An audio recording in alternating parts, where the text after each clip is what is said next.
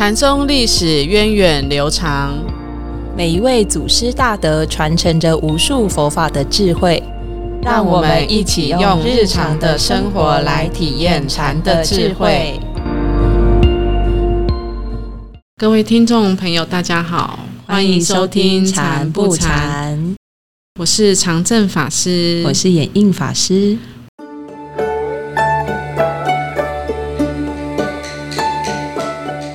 我们在上个礼拜后终于讲完马祖道一门下的洪州三大士的故事。对，记得我们在介绍马祖道一禅师的时候，有提到马祖门下其实还有一百三十九位得意的入室弟子，所以我们可以再录一百三十九集。哇哦！其实除了三大士之外，哈，还有很多非常优秀的禅师值得我们去认识。那我们今天这一集，我们要继续介绍马祖道一门下一样优秀的禅师，就是大美法常禅师。可能大家不太认识他，不太熟悉他，可是一定听过他的一个公案故事，那就是梅子熟了。那大美法常究竟是一位什么样的禅师呢？我们就先从他的生平故事跟大家介绍哈。好，这个大美法常禅师，他也是非常的高寿。高手，高手哈，呃 呃，年龄也是很长了。他戒腊出家也是有到六十九年哦，然后大概是八十八岁的时候圆寂。嗯嗯，然后他俗姓郑，他是湖北的襄阳人。嗯嗯，他也是幼年出家哦，在哪里出家？荆州玉泉寺。荆州玉泉寺好像很有历史。有没有觉得很耳熟？嗯嗯，其实我们之前在介绍神秀禅师的时候，好像有提到玉泉寺，因为神秀禅师曾经。在这里，在玉泉寺住持过。嗯那甚至在更早之前呢，它也是一个天台宗的主题，因为智者大师也在这边。嗯嗯，也曾经在玉泉寺过。是那这个法常禅师呢，他而是记载他长相清秀俊美，嗯，个性刚毅，聪明好学，过目不忘，有超人的记忆力哦。哇，他可见他这个。也是非常聪明聪慧的一个禅师，而且他又是在玉泉寺诶这个天台宗的主庭出家，所以他这个佛学的底子也是非常深厚，对不对？对，就是还有说哦，他很多遍览很多的书啊、读经啊，他都会暗自的诵习，然后都不会忘记，就是记忆力也是非常厉害的人。嗯，那他到二他二十岁就在这个龙兴寺。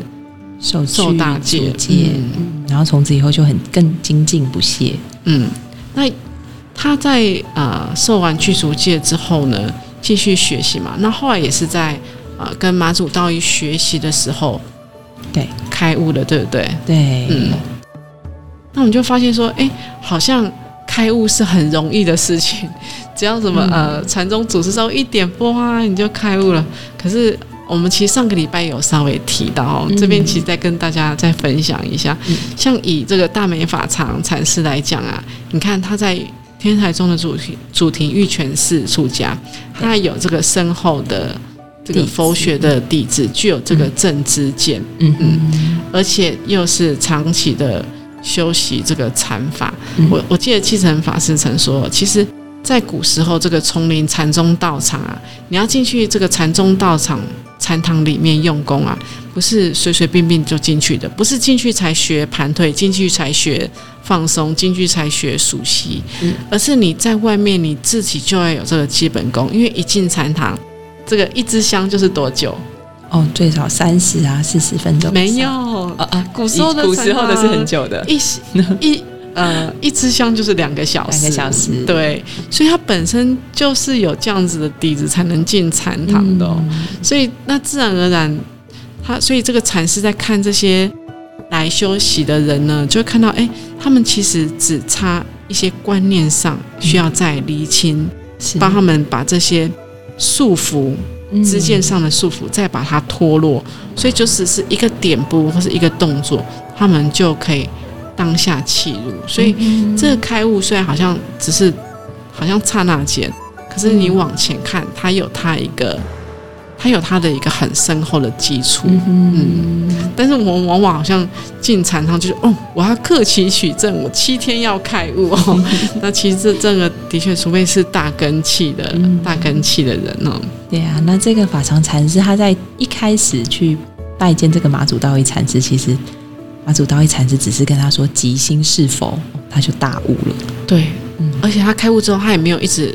留恋在这个马祖道一身边，对，他就去红化他的，开始他的红化历程。他他就到大美山去用功了。嗯嗯，他在那边修行了大概四十年，好就地盖茅棚啊，然后就开始怡然而处。叫他安，他们都很容易很自在，然后就在那边安住。对，就像就像我们上一次介绍南泉普愿禅师，他也是可以在。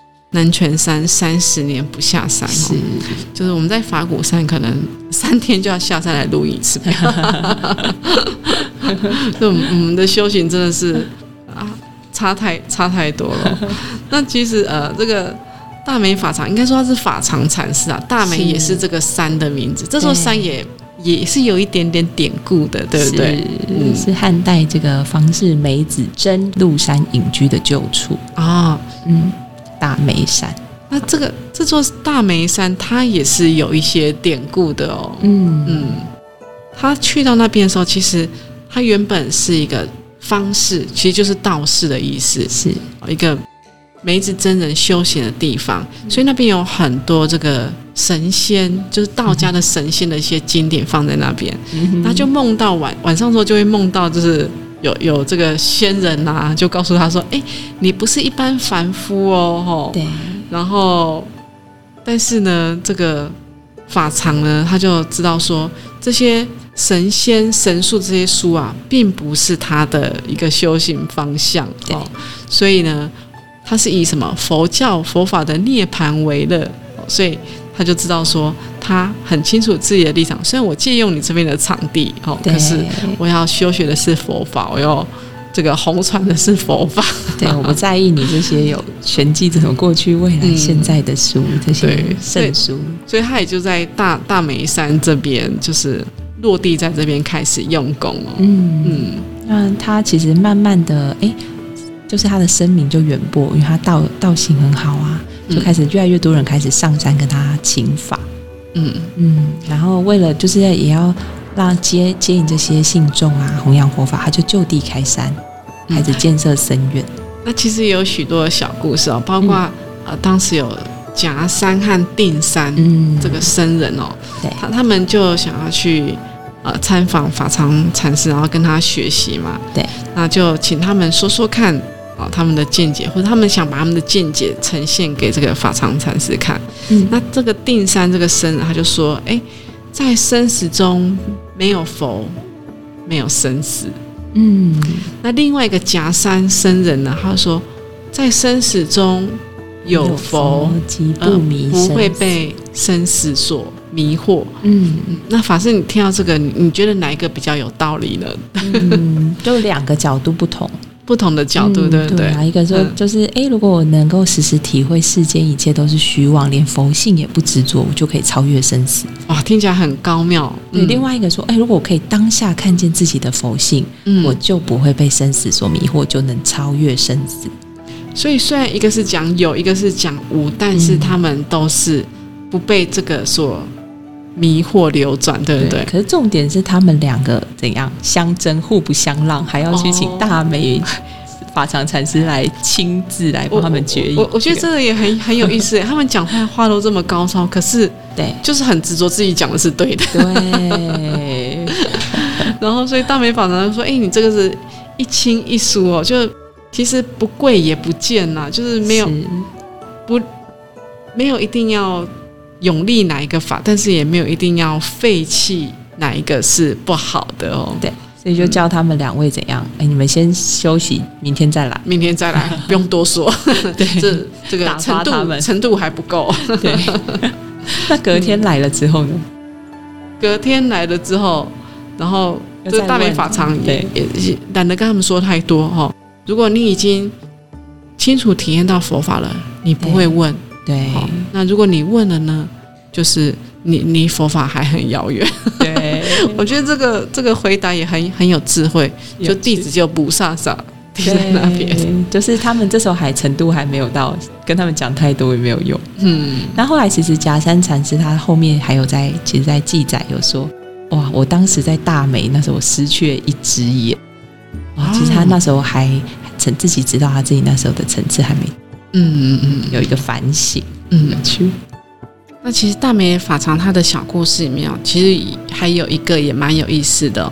你知道大美法常他就在大梅山里面用功嘛？那个僧人就是到这个这座山里面，那结果他迷路了。嗯，哦，哎，迷路了，哎，就走走走走走，就看到了这个法常他所用功的这个住的这个小茅棚。嗯，然后就问他说：“哎，和尚，你在这座山多久了啊？”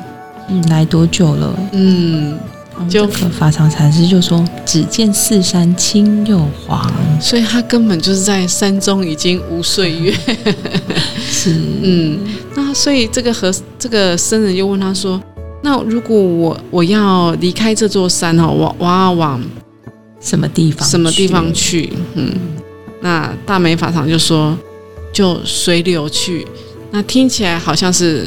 随着河水而去，其实是要告诉他，就是随顺着因缘而去，随顺着因缘而去哈。那因此，这个僧人就也离开。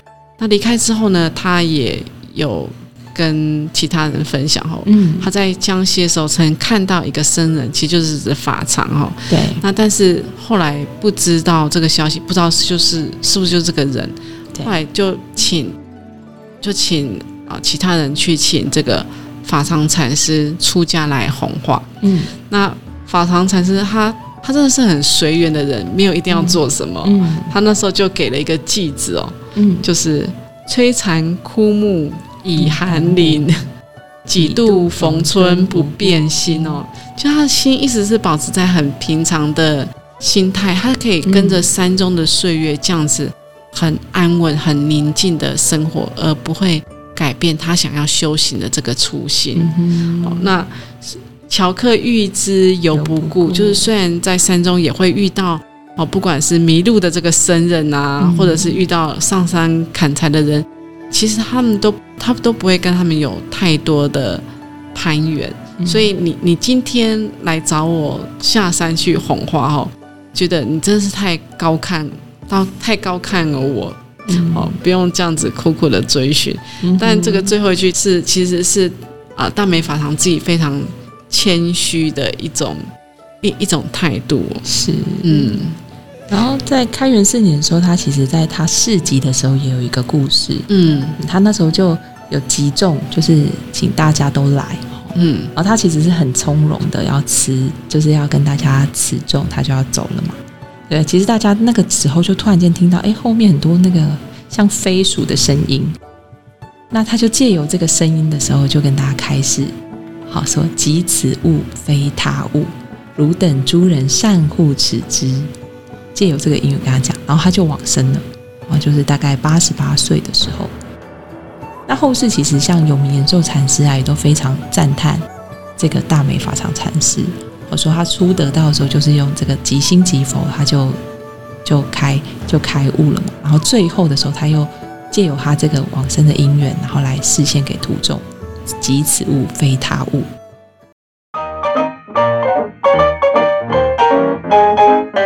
那今天呢，跟大家介绍大美法常禅师哦，也也听到他的一些故事。可是我们还没有讲到最精彩的部分，对不对？嗯，就是梅子熟了这个故事，对这个公案。嗯，那我们要留着等到下一集再跟大家分享这个十分有趣的公案故事哦。有兴趣的朋友，下个星期别忘了准时收听我们的节目哦。我们下周见，拜拜。